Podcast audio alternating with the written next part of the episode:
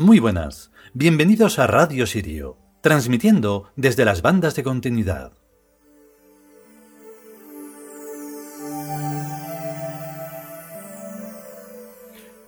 Por si acaso hay nuevas personas que vayan a escuchar todas estas eh, locuciones que hacemos, hay que aclarar muchísimo que no se trata de simple poesía, que también lo es, porque la poesía es creación.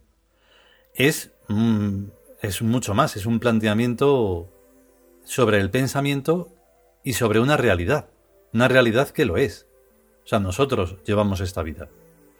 Aunque la masa lleve una vida de, de mucho ruido y de, de mucho alboroto sin sentido, que parece que sí, pero no, lo parece porque son muchos, pero eso no significa nada para la vida. Entonces, este capítulo de hoy, que es tan importante como todos, pero en sí mismo es muy importante solo, aunque solo se escuchara, leyera este capítulo, lo es porque es la determinación absoluta entre el ser y el no ser. Ser significa todo esto que vamos a escuchar, y todo cuanto hemos escuchado, y lo que escucharemos. Ser consciente. Cuando no se es consciente, se está en el barullo.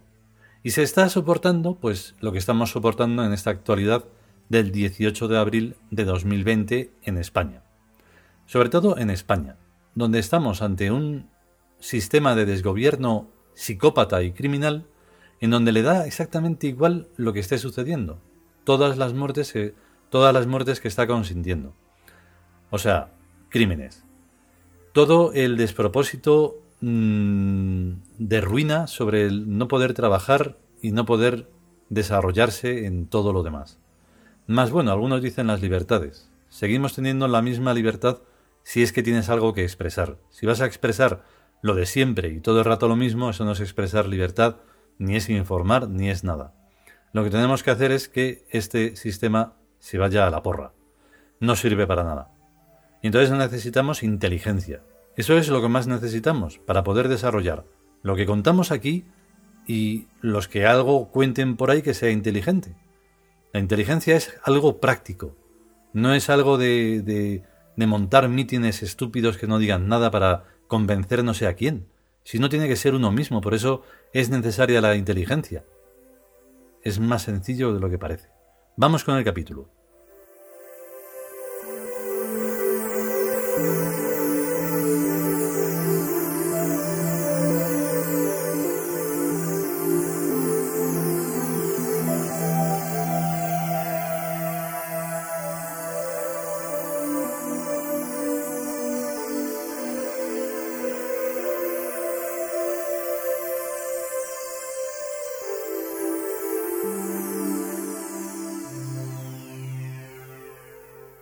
Liwin Tus El lenguaje de los dioses 22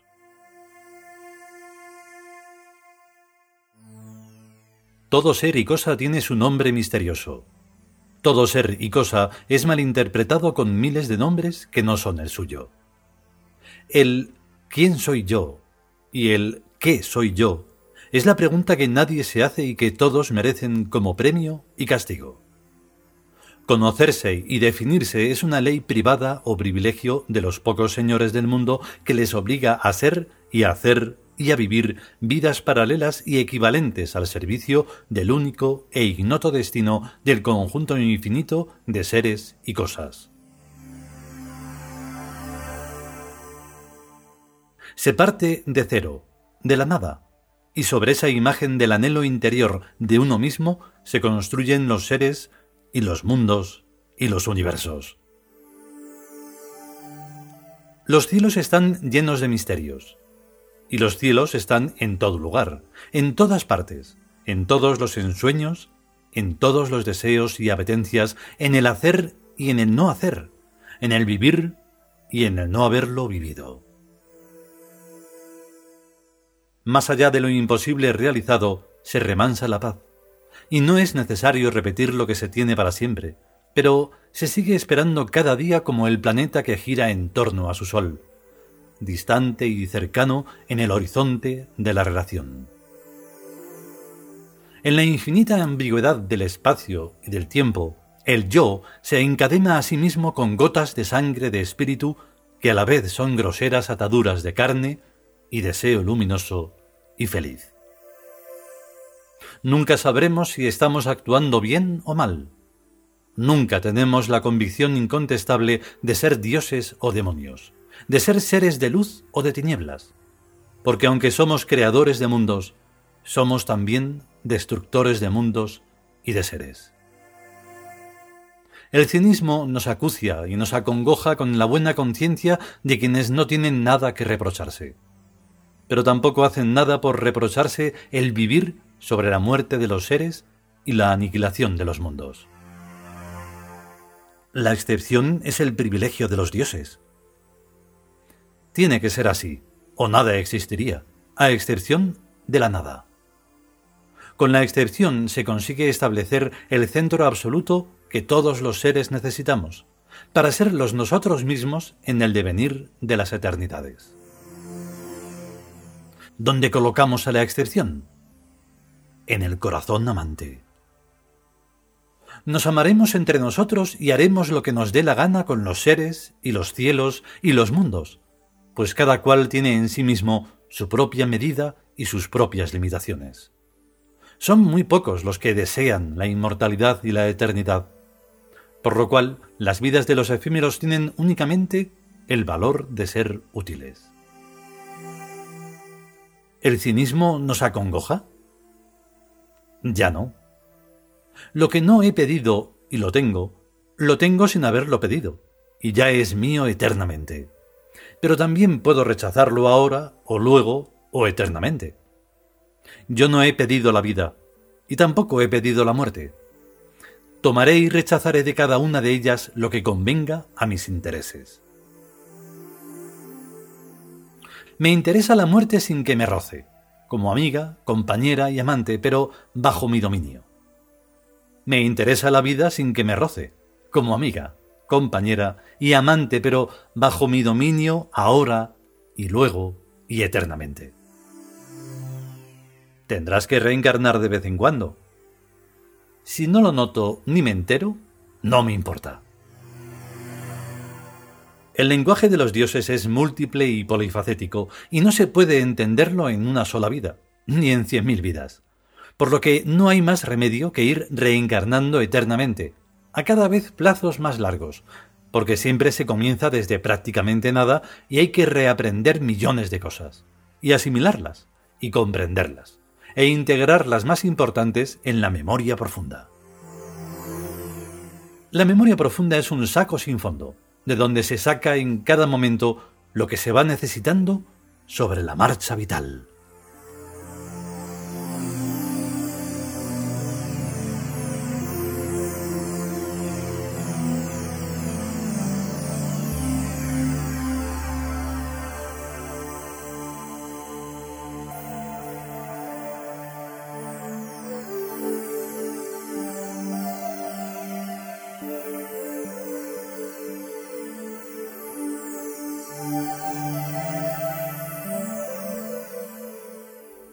Y hasta aquí este vigésimo segundo capítulo del libro El lenguaje de los dioses.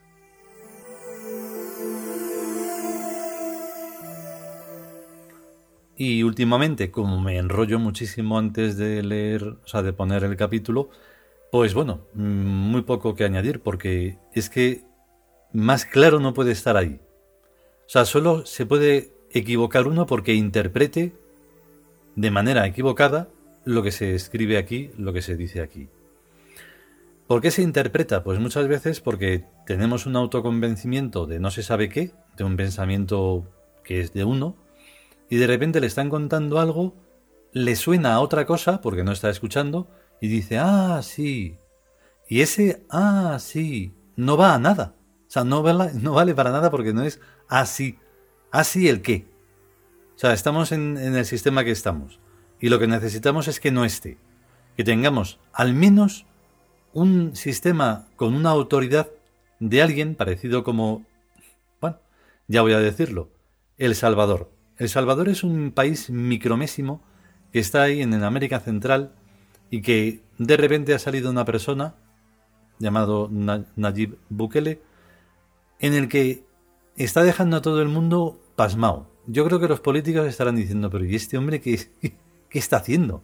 Porque está poniendo la inteligencia práctica en uso. O sea, por eso se llama inteligencia. Inteligencia práctica quiere decir que lo que estás pensando lo llevas a cabo. Y que si tienes que poner orden, lo pones. Que si tienes que poner un orden más, más fuerte, pues lo tienes que poner. Porque si no te hace caso la gente, pues tienes que hacer algo. Más todo lo demás. Mm, poner atención en ese hombre y lo comprenderéis. Bueno, pues lo uso como ejemplo humano porque está ocurriendo en el mundo humano. A partir de ahí, todo para arriba. No hay para abajo. Para abajo es donde estamos nosotros aquí en España y prácticamente en Europa. Pero bueno, sobre todo en España. Y ya está. Es muy sencillo. Inteligencia práctica. Si podemos, y sobre todo si queremos, volveremos con un nuevo capítulo. A cuidarse, a estar bien y hasta luego.